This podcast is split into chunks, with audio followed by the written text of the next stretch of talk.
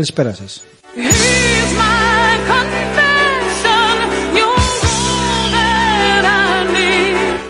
Καλησπέρα και από μένα.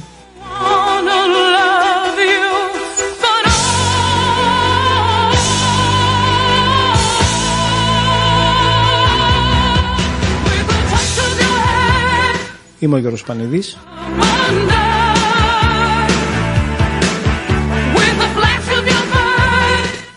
Και ο Γιώργος Βαφούτσος.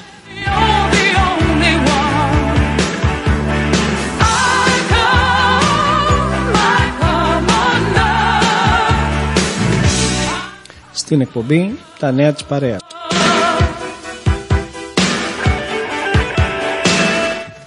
Κάθε Παρασκευή 5 με 6.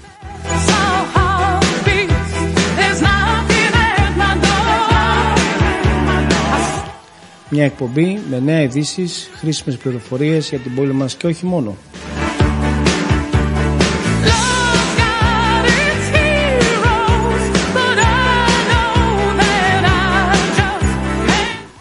Με συνεντεύξεις από μέλη της πόλης μας, δίνωσε- δίνοντας σημαντικές πληροφορίες για υπηρεσίες, αλλά και καταστάσεις που αφορούν την καθημερινότητά μας.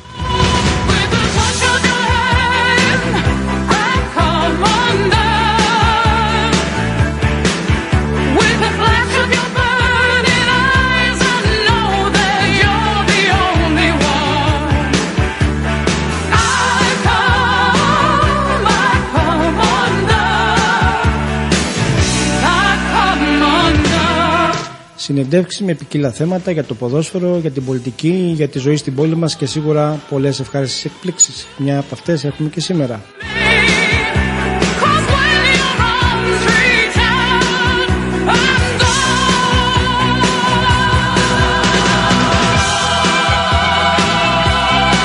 Ε, δεν θα σταματάμε να ευλογάμε τα γένια μας γιατί η παρέα μας μεγαλώνει, το έχουμε πει και άλλες φορές και θα το λέμε και συνέχεια.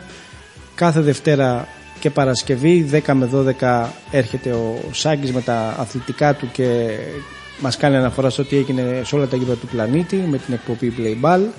Τρίτη, Τετάρτη και Παρασκευή 8 με 10 ραντεβού με τη Ρόζα μας και τα διάφορα έτσι όμορφα που λέει με τις ωραίες μουσικές της. Κάθε απόγευμα μετά από εμάς 8 με 10 το βράδυ έρχονται τα αγγελούδια. Την Κυριακή 11 με 12 στο Παντού Ελλάδα με τον Αντρέα και τους εξαιρετικούς καλεσμένους του.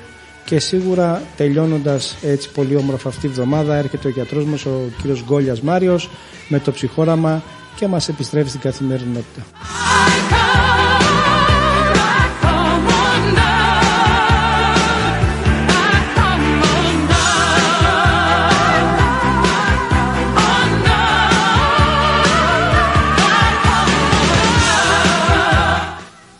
Επίσης σε αυτό το σημείο που πάντα να ευχαριστήσουμε και τους γονικούς μας ξεκινώντας από το ελληνικό φαρμακείο και το Θάνο Μητιούδη τον οποίο σήμερα ευχαριστούμε ιδιαίτερα γιατί έχουμε πλέον και ε, έντυπο το, το φρέσκο τεστ.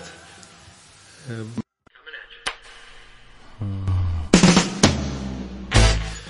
ε, λοιπόν το ελληνικό φαρμακείο ε, της Νιρεμβέργης το Καφέ Ντομινίκ ε, το όπτο κόπι που βρίσκεται στην Oberberg Karlstraße 1 καθώς και την εταιρεία μεταφορών Κορώνης με έδρα το Λάου.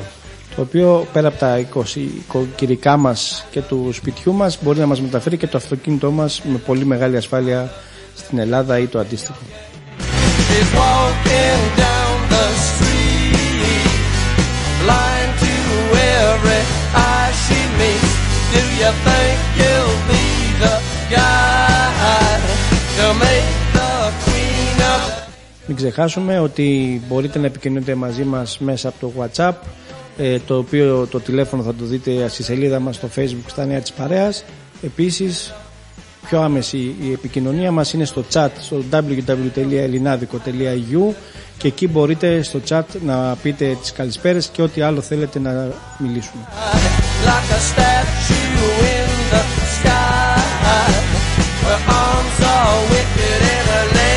like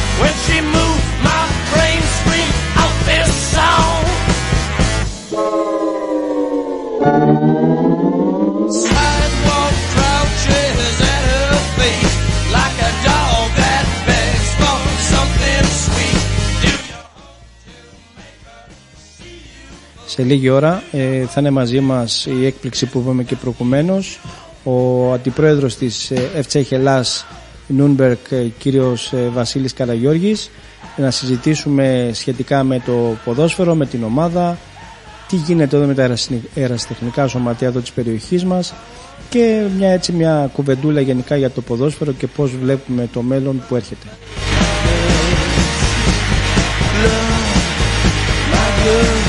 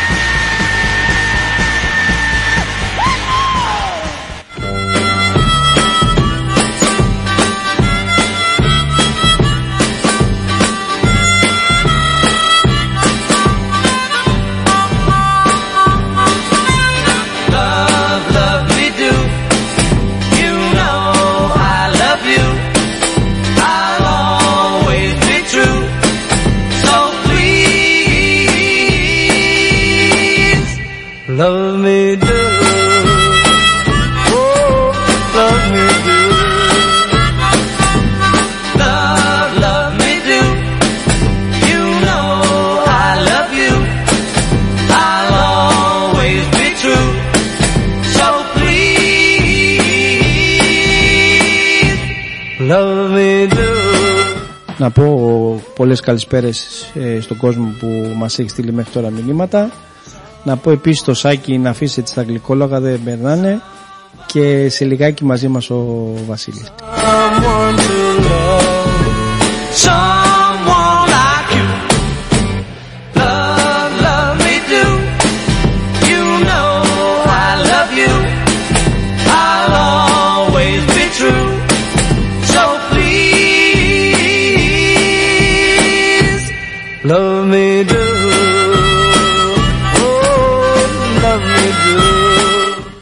Όπως πάντα έχετε καταλάβει ότι οι μουσικές μας επιλογές είναι λίγο περίεργες, είναι μιας άλλης εποχής, σίγουρα όμως με πολύ μεγάλες επιτυχίες και ελπίζουμε να σας αρέσουν.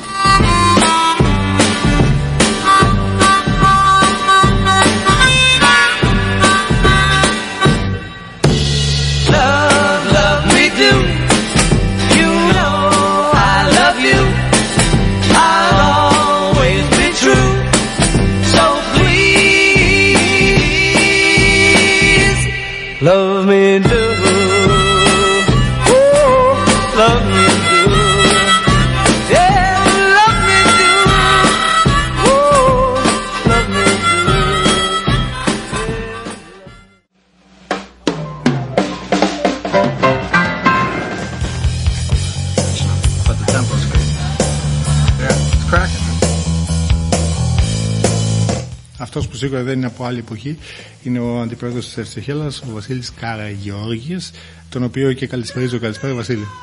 Καλησπέρα, καλησπέρα και στους ακροατές σας. Ναι, θα συζητήσουμε μαζί τώρα ε, τι- ε, όλα τα θέματα που απασχολούν την ελληνική ομάδα, τη μία από τις ελληνικές ομάδες στην Ελβέγης, για να είμαστε και σωστοί. Και μετά από όλο αυτό το, ε, το lockdown διαρκείας που κρατάει πάνω από 16 μήνες, μία ερώτηση από μένα πριν δώσω την πάσα στο, στο Γιώργο είναι τι κάνατε αυτούς τους 16-17 μήνες, πώς κρατιέται μια ομάδα ζωντανή, χωρίς αγώνες, χωρίς προπονήσεις, χωρίς έσοδα, χωρίς χρήματα; Ε, απραξία, απραξία. Ε, δυστυχώς η κατάσταση μ, έχει φτάσει στο απροχώρητο.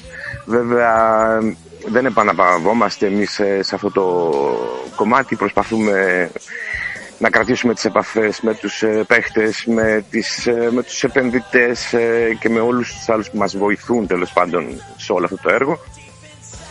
Ε, κινούμε τα πράγματα εκτός σκηνής, αλλά ε, γίνονται μεταγραφές, ε, υπάρχουν συζητήσεις με τους παίχτες. Ε, ο καθένας προσπαθεί από τη μεριά του να διατηρήσει ό,τι μπορούμε να διατηρήσουμε ε, χωρίς το χλωροτάπτα. Πολύ απλά. Οπότε ας το πάμε λίγο πιο πίσω. Καλησπέρα και από μένα Βασίλη. Ο Ενικός ούτως ή άλλως α, για μας έχει να κάνει το ότι ο ένας ξέρει τον άλλον αρκετό καιρό. Έχουμε μια ιδιαίτερη σχέση ούτως ή άλλως και με την ομάδα. Οπότε νομίζω ότι ο Νικός αρμόζει στη συζήτησή μας, δεν χρειάζεται να είμαστε στο πληθυντικό.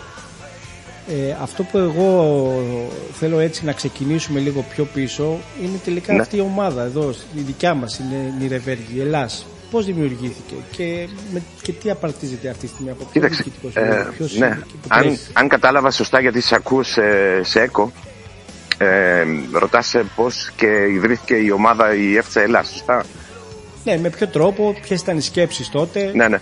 Κατά καιρούς είχαμε κάποιες ελληνικές ομάδες εδώ πέρα, όπως ήταν ε, ο Ζεύς, ε, εδώ της Νιρεβέργης, ο Ατρόμητος. Κάποιοι πολλοί από εμάς που έχουμε ζήσει εδώ και έχουμε μεγαλώσει εδώ στην Νιρεβέργη, σίγουρα θα τις γνωρίζουν αυτές τις ομάδες. Ε, ήταν ο Ζεύς από την Νιρεβέργη, ήταν ο Ατρόμητος από το Λάουφ, ήταν ο Μύρο από τη Φίρτη. Είχαμε κάποιες ομάδες οι οποίες κάποια στιγμή μετά αυτές είχαν κάνει τον κύκλο τους και κάποια στιγμή δεν μπόρεσαν να συνεχίσουν έτσι με αποτέλεσμα να μην υπάρχει κάποια ελληνική ομάδα εδώ πέρα. Πλην από κάποιες ερασταχνικές ομάδες οι οποίες παίζανε χόμπι. Ε, δεν, ε, είχαν μετά τη δουλειά, μαζευόντουσαν τα παιδιά και παίζαν μπάλα. Αυτή ήταν η ομάδα της ενορίας, της εκκλησίας και μια ομάδα εδώ πέρα στην Ντομινίκ στο καφέ. Μαζευόντουσαν κάποια παιδιά εκεί πέρα και παίζανε εκτός πρωταθλήματος βέβαια και εκτός από, το, από την από εδώ την ε, γερμανική, την BFA, τη γνωστή. Ε, Το 2011 λοιπόν ε, μαζεύτηκαν κάποια παιδιά από αυτές τις ε, υπάρχοντες ομάδες, κάνανε μια συνέδριαση, μια συνεδρίαση και αποφασίσαν να κάνουν ε, μια ομάδα εξ αρχής, εξ ολοκλήρου καινούρια ε, και έτσι εντάχθηκε η ομάδα αυτή με, τον, ε, με αρχηγό τότε τον ε, Μπάμπη τον, ε, το Χαράλαβο, τον Αναστασιάδη και τον τωρινό πρόεδρο της ε, ΕΦΤΣΑ Ελλάς και τον κύριο Γιώργο Μπάτσιο. Ήταν δύο παιδιά τα οποία και αυτά με το όνειρό τους εφόσον δεν μπορούσαν πλέον να παίξουν είπαν να στήσουν μια ομάδα εξ αρχής και να λάβουν, να αναλάβουν την διοίκηση. Έτσι εξελίχθηκε και έμπρακτα μπήκανε παιδιά αυτά που υπήρχαν ενσωματώθηκαν με μια γερμανική ομάδα εδώ πέρα ε, την λεγόμενη SSV Electra Hellas, ε, Electra Nürnberg, συγγνώμη, που είπα Ελλάς.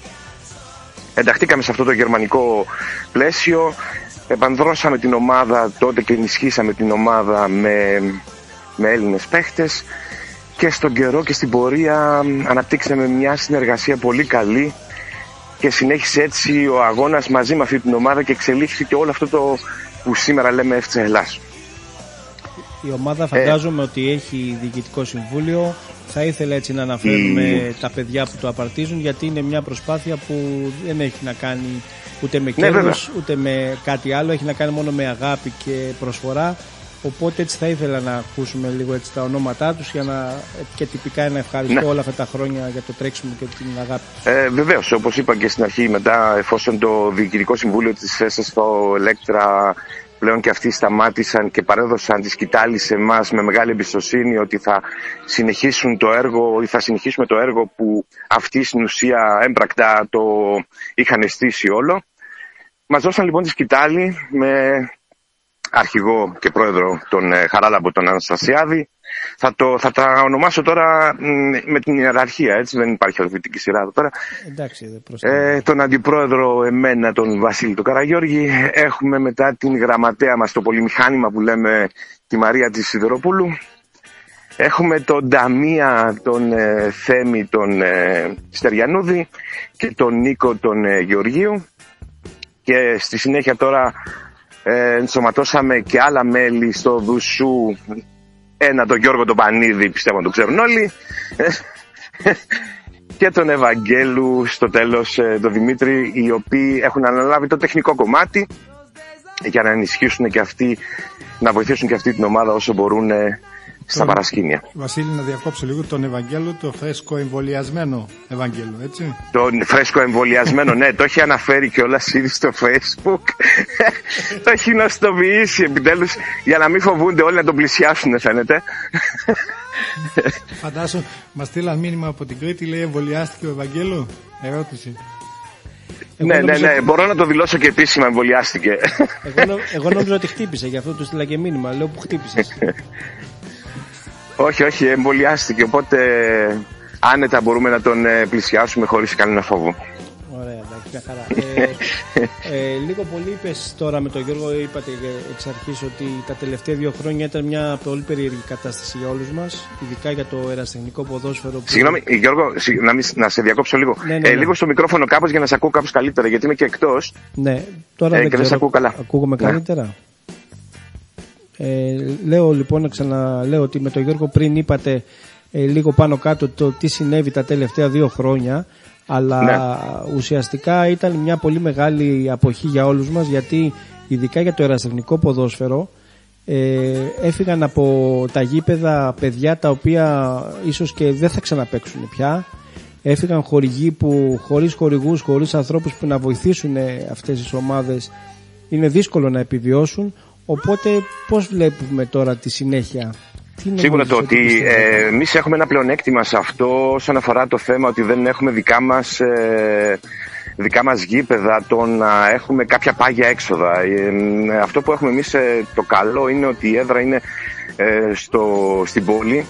Ε, τα έξοδά μας ε, εντάσσονται εκεί πέρα, οπότε έχουν κάνει και αυτοί κάποια πιστοχώρηση ως προς αυτό και δεν ε, είμαστε αναγκασμένοι να πληρώνουμε αυτά τα πάγια έξοδα τα οποία δεν εκμεταλλευόμαστε τους χώρους.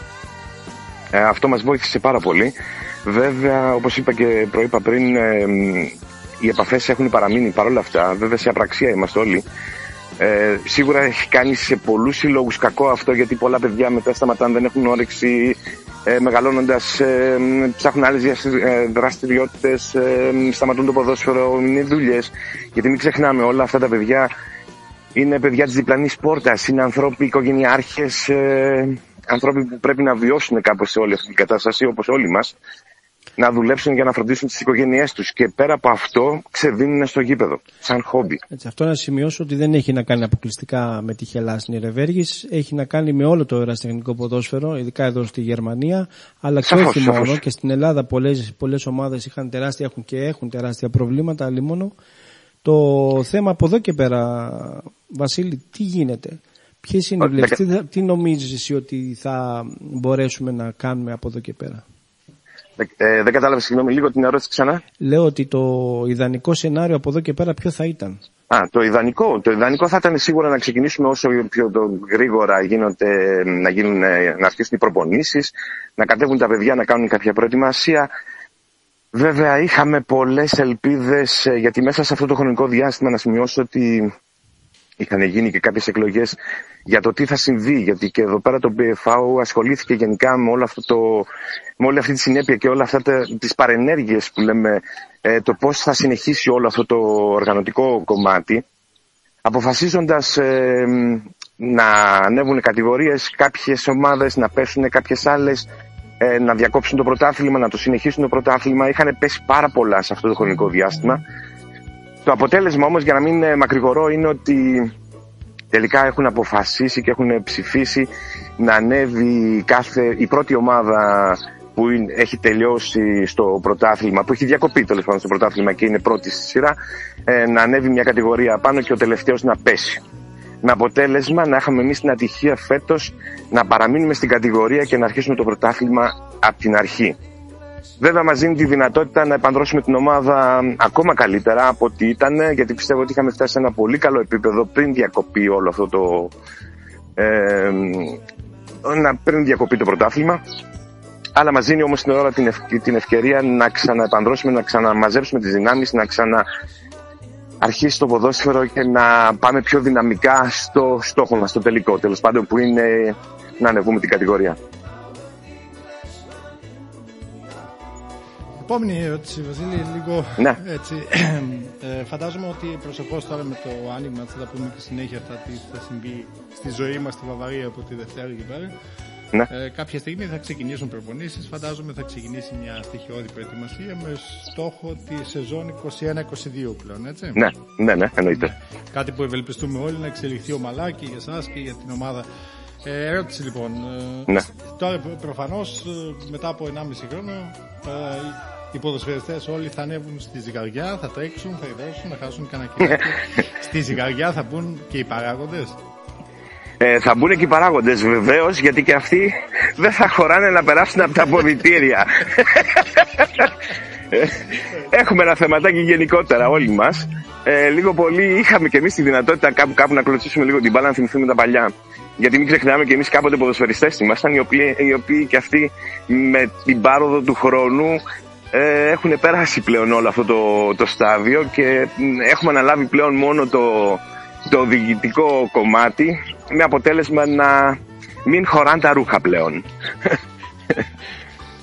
Ωραία. Ε, ε, με βάση τα, τα στοιχεία τώρα, δηλαδή αυτή τη στιγμή που μιλάμε, δεν υπάρχει, φαντάζομαι, ακόμη ημερομηνία ή ε, ε, ε, επανεκκίνηση ή... όχι, όχι. Προς το παρόν, επαναλογία, όχι, όχι, όχι. Προς το παρόν δεν έχουμε τίποτα ακόμα. Ε, ίσως ε, τώρα κάποια στιγμή, γιατί κατεβαίνει ο δείκτης όπως βλέπουμε σταδιακά μέρα με τη μέρα. Περιμένουμε και εμείς τις ανακοινώσεις. Ε, είμαστε που λέμε in den Startlöchern και περιμένουμε να δούμε πότε θα ξεκινήσει όλο αυτό. Ας ευελπιστούμε να ξεκινήσει γρήγορα, έτσι ώστε να, να κάνουμε και εμείς την ανάλογη προετοιμασία. Οκ. Ε, δεν ξέρω αν θες να προσθέσεις κάτι άλλο, Βασίλη. Να σε ευχαριστήσουμε πολύ για τις χρήσιμες πληροφορίες που πήραμε και την εικόνα και τις δυσκολίες όλου αυτού του εγχειρήματος που λέγεται ερασιτεχνικό ποδόσφαιρο εν μέσω COVID. Καλή συνέχεια, καλό απόγευμα, Βασίλη. Ευχαριστούμε πολύ. Ε, ευχαριστώ, ευχαριστώ να είστε καλά και εσείς ευχαριστώ πάρα πολύ για το κάλεσμα και που μου δώσατε την ευκαιρία τέλος πάντων να μιλήσω και να σας ευχαριστήσω και επίσημα κιόλας για το μεγάλο έργο που κάνετε κι εσείς όπως και εμείς βέβαια. Ε, προσπαθούμε λίγο να ενσωματωθούμε όλοι σε αυτό το κομμάτι της συνειρευέργης και να μπορέσουμε να προβάλλουμε τον ελληνισμό ε, ακόμα πιο καλά από ό,τι είναι. Ευχαριστούμε πολύ. Καλή συνέχεια. Να είστε καλά, καλό σας απόγευμα, γεια σας.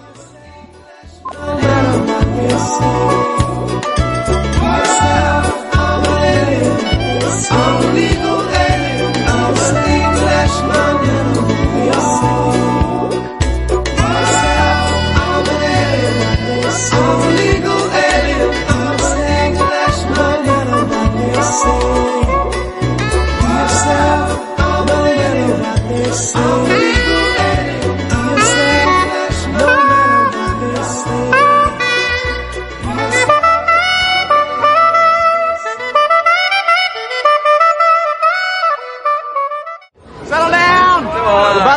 for the Bon Jovi video. Now, are there any questions? Yeah. Yeah, I got a question. Is this going to be the same video slop that we always get from these glamour rock pretty boys that get on camera and dance around with the same lighting angles, the same camera angles? Is this going to be the same kind of video we always get from you guys? Yes, it is. Is that good enough for you? Do you think we can make a better video than these guys did? Then why don't we take their cameras and make our own Bon Jovi video?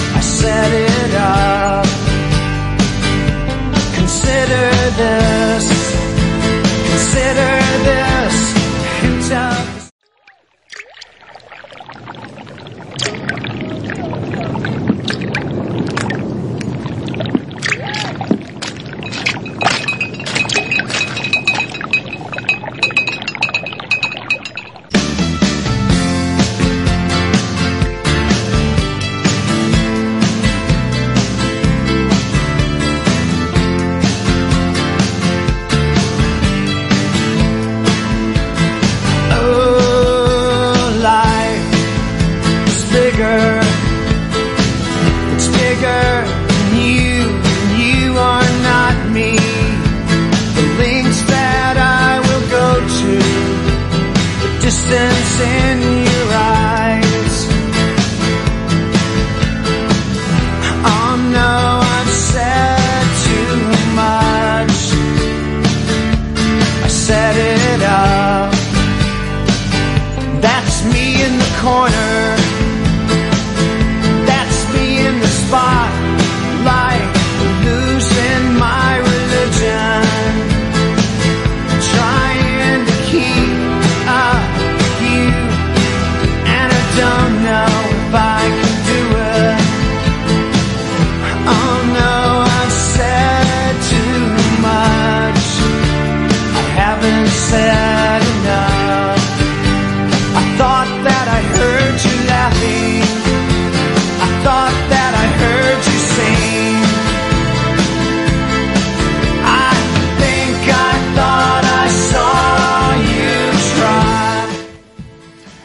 πάλι ε, με την απλή αλλά ευχάριστη αλλά και πολύπλοκη εν τέλει είδηση της ημέρας που δεν είναι άλλη από το γεγονός ότι από τη Δευτέρα 8, ε, 7 Ιουνίου στη Βαβαρία ξεκινά η επανεκκίνηση που όλοι περιμέναμε εδώ και αρκετούς μήνες.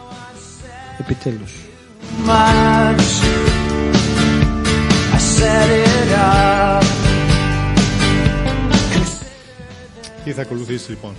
Πρώτα απ' όλα θα επιτρέπονται ε, ιδιωτικές ε, γιορτές όπως γάμοι και βαφτίσεις με περιορισμό μεταξύ 50 και ε, με 25 και 50 ατόμων ανάλογα με το δίκτυο. Ε, θα επιτρέπονται οι ιδιωτικές συναντήσεις σε σπίτια ανάμεσα από τρία νοικοκυριά πλέον. Θα ανοίξει η εστίαση, ναι, θα πάμε να φάμε και σε εσωτερικό χώρο με προσβέξη. Ε, θα ανοίξει το εμπόριο Γιατί στη Γερμανία δεν βρέχει και πολύ. σε άλλη Γερμανία. έτσι. Ε, οι εκκλησιασμοί θα επιτρέπονται με κάποιες χαλαρώσεις επιπλέον. Θα ανοίξει ο πολιτισμός με εκδηλώσεις ε, αλλά εκτός κτηρίων και ε, φυσικά όλα τα υπόλοιπα όπως άδειες, σχολεία, εκπαίδευση, ε, πρωτοβάθμια, δευτεροβάθμια αλλά και πανεπιστήμια και σε όλα αυτά το μυστικό θα είναι ένα τεστ.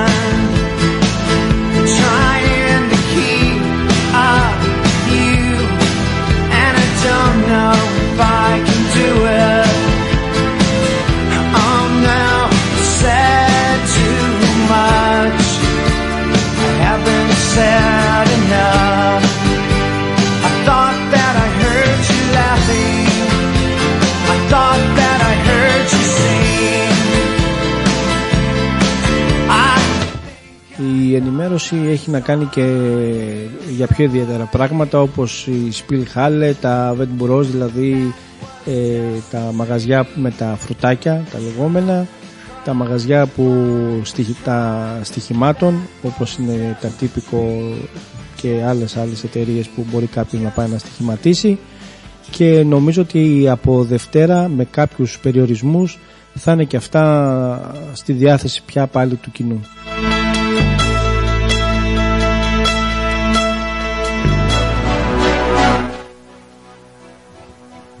Ε, μέσα σε όλα αυτά, εγώ απλά να τονίσω τη σύμπτωση ότι την ερχόμενη Παρασκευή 11 Ιουνίου ξεκινάει το Euro 2020. Ναι, δεν κάνω λάθος, είναι το Euro 2020, το οποίο διεξάγεται ε, με ένα χρονικό εστίαση. empty spaces. Ε, αυτό μου θυμίζει λίγο δήλωση προπονητή Super League πέρσι πρόπερσι. I guess we know the score. Oh, Ο οποίος προσφάτως επανήλθε. Νομίζω πως ναι, αλλά ήρθε, αλλά ήταν σαν να μην έφυγε ποτέ. another, Πήγα ποτέ, ναι. another mindless crime behind the curtain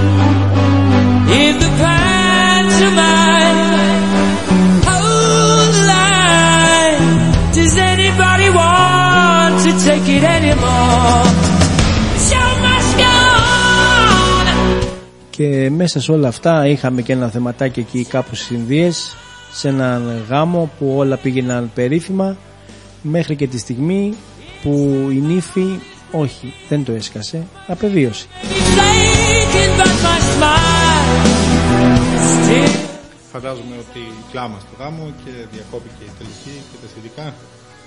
whatever happened Το ακριβώς αντίθετο, ναι βέβαια υπήρχε προς Θεού η κοπέλα έφυγε πάνω στην τελετή από ανακοπή καρδιάς, ποιος ξέρει από την πολύ χαρά ή από κάτι άλλο. Το θέμα είναι ότι ενώ όλοι περίμεναν ένας γάμπος να σχολάσει, ε, στις Ινδίες δεν είναι ακριβώς έτσι τα πράγματα.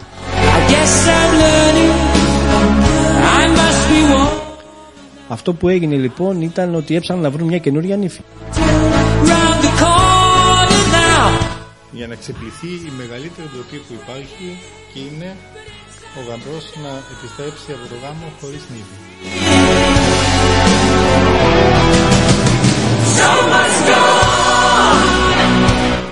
Η, πρό- η πιο πρόχειρη τελικά που βρήκαν, ποια ήταν, απλά η αδελφή, η μικρότερη αδελφή της νύφης.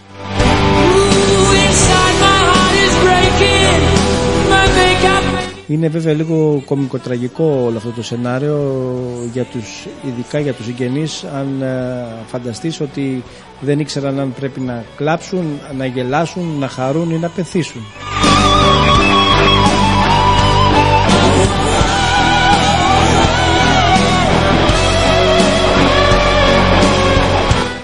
Ευτυχώς είμαστε μακριά από την Ινδία και τέτοια πράγματα στην Ευρώπη, στην πολιτισμένη Ευρώπη τουλάχιστον δεν συναντάμε συχνά, σπάνια να πω καλύτερα ή ακόμα καλύτερα να μην υπήρχαν ποτέ.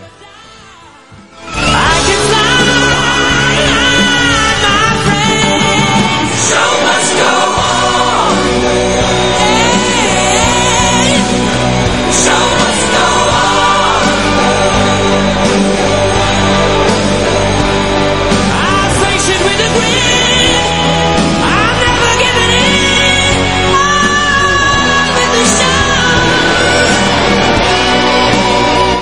Ε, οπότε η, η τελετή συνεχίστηκε, έγινε ε, με την καινούργια νύφη. Τώρα για μας που κάποια πράγματα λειτουργούν με έναν τρόπο, σε άλλες χώρες, σε άλλους πολιτισμούς λειτουργούν με τελείως διαφορετικές καταστάσεις.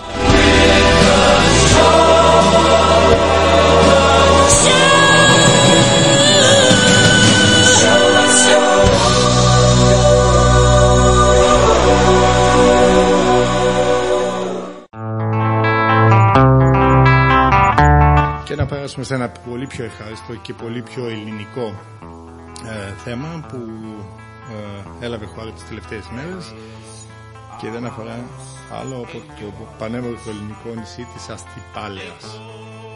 the rising sun. Στο μικρό λοιπόν αυτό νησάκι των 1500 με το 12 κατοίκων επενδύει ένας ε, οικονομικός κολοσσός ονόματι Volkswagen ναι, γνωστή Volkswagen ε, με στόχο στα επόμενα χρόνια το συγκεκριμένο νησί και βέβαια με την συνδρομή και παρένεση της ελληνικής κυβέρνησης το συγκεκριμένο νησί να γίνει ολότελα πράσινο και θα εξηγήσουμε τι εννοούμε. Sold my new blue jeans. Λοιπόν, στην Αστυπάλαια βρέθηκαν την Τετάρτη ο, ο CEO, ο Διευθύνων Σύμβουλος της ε, Volkswagen Herbert Dies και ο Έλληνας Πρωθυπουργός για να εγκαινιάσουν το πειραματικό πρόγραμμα παραδίδοντας μάλιστα όλα τα αυτοκίνητα του Δήμου σε ηλεκτρική μορφή και εγκαινιάζοντας καμιά εξοριά σταθμούς ε, ε, φόρτισης των ηλεκτρικών οχημάτων. Θα ακολουθήσουν, έχουν ακολουθήσει ήδη κίνητρα ως 12.000 κύριε Πανίδη, αν θέλετε να πάτε στην Αστοπάλια, ε, για αλλαγή οχήματος, δηλαδή κάποιος που έχει συμβατικό να ε, το πουλήσει και να επιδοτηθεί το ηλεκτρικό με 12.000 ε, όπως και το φιλόδοξο πλάνο το νησί κάποια στιγμή να είναι ενεργειακά αυτάρκης, δηλαδή μόνο του να παράγει την ανάλογη αιωλική ενέργεια made by Volkswagen. Δηλαδή να πάω στην Αστεπάλια και να χρησιμοποιήσω αυτοκίνητο. Δεν νομίζω.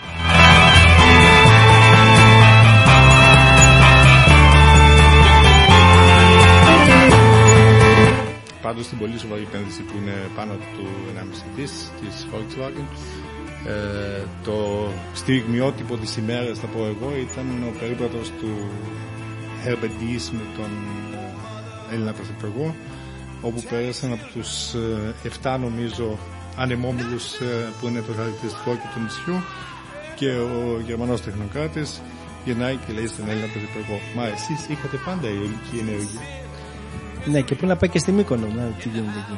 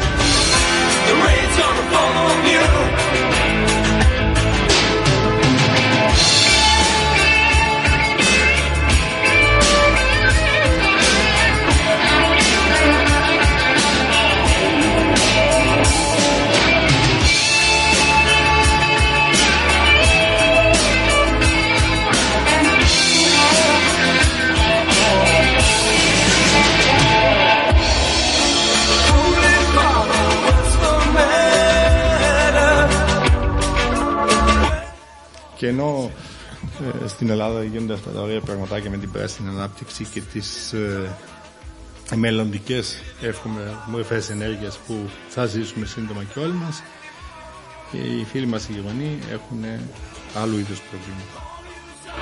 Show your faces, all you people in the street. Και συγκεκριμένα η Bundeswehr, δηλαδή ο γερμανικός στρατός που θα αποσυρθεί οριστικά από το Αφγανιστάν, θα πάρει και όλα τα πράγματά του μαζί. All you tell me, show your Μεταξύ αυτών, 65.000, όχι 65, 65.000 κουτιά μπύρας. all you sing and high. 3.400 μπουκάλια ε, κρεσιού και σαμπάνιας, αλκοολούχα ποτά. Να έχουμε να πίνουμε.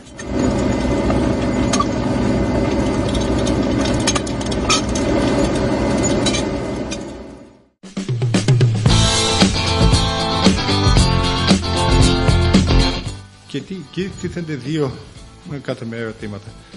Ε, το πρώτο είναι, ε, παιδιά, σίγουρα ήσασταν στον πόλεμο με τόσους τόνους μπύρας και κρασιά για πόλεμο πήγατε ή για στον beer garden; Εγώ νομίζω μεθυσμένες πολιτείες ήταν εκεί πέρα. As they fell all in. Και το δεύτερο και σημαντικότερο ε, και δεδομένου ότι το ε, κείμενο στο Spiegel αναφέρεται ότι για το σκοπό αυτό θα νοικιαστεί ένα ολόκληρο Αντώνοφ αυτά τα τεράστια αεροσκά- αεροσκάφη. Το δεύτερο ερώτημα είναι «Ε, γιατί δεν τα πίνατε αυτά; Ή να τα δώσετε κάπου, επειδή μου κάνετε ένα πάρτι, κάτι ξέρω. Εγώ νομίζω ότι άμα ξεκινάγανε να πίνανε θα είχαν μεθύσει όλος ο πλανήτης εκεί πέρα.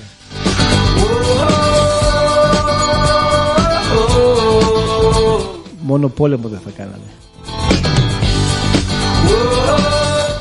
Παρεμπιπτόντως οι ενοικίες ενός ε, τεράστιου Αντώνοφ χωρίς να γνωρίζω νούμερο υποθέτω ότι είναι ένα σεβαστό εξαψήφιο ποσό. Αλλήμον. Άντε, στην υγεία τους. Did you feel the wind as it blew all around you?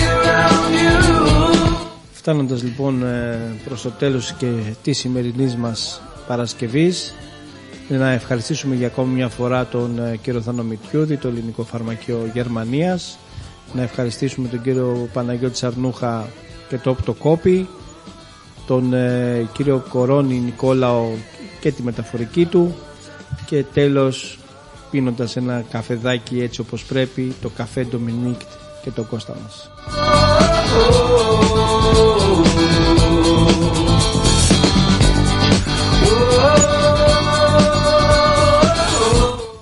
Καλή συνέχεια λοιπόν. Ε, να είστε καλά και θα τα πούμε την επόμενη Παρασκευή. Καλό βράδυ και ως τότε έχει ο Θεός.